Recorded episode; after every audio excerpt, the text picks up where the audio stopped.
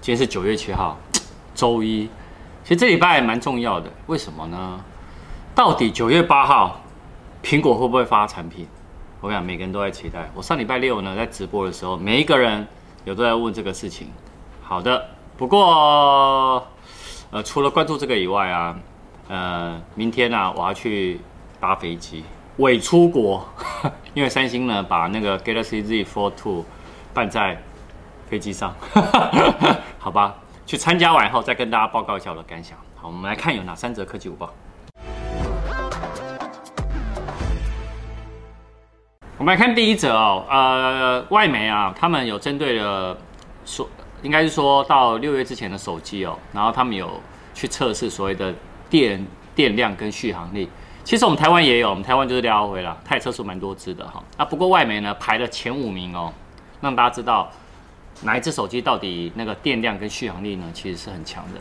好，那但是他们呢都是统一设定在荧幕更新率的在六十赫兹。好，那第五名呢是 iPhone 十一 Pro Max。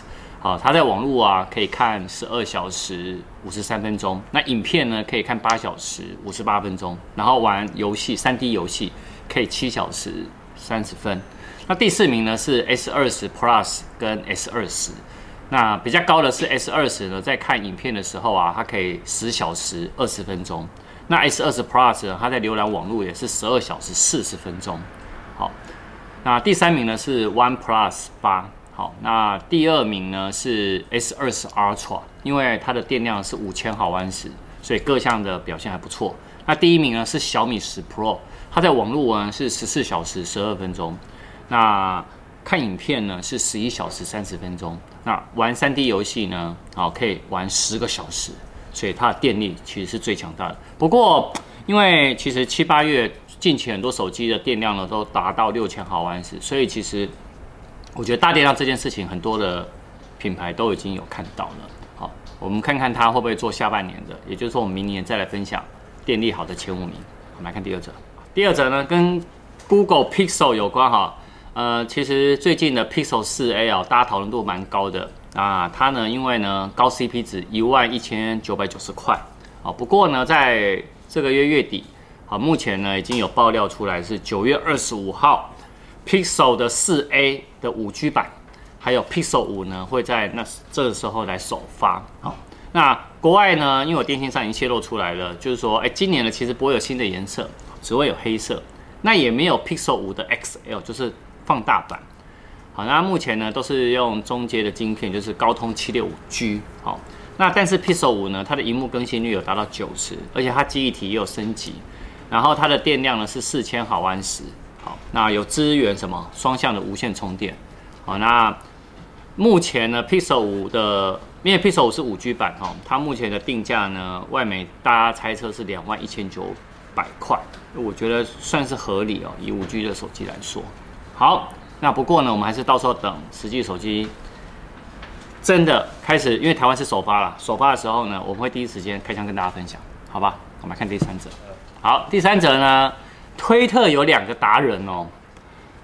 其实你知道 iPhone 呢，我觉得 iPhone 十二没有意外，应该就是十月才会有线上的发表会啦。不过价格呢是大家一直在讨论的焦点哈。那这两个呢，推特很厉害的达人哦，他们分别呢有不同的论述。好，今天跟大家分享。第一个呢，他是说，因为呢 iPhone 十二呢，它不会因为是五 G 或增加新功能呢，然后呢而去调价，所以它的价格呢会觉得跟十一 iPhone 十一差不多。但是呢，另外一位呢，就是这个预测 iPhone SE。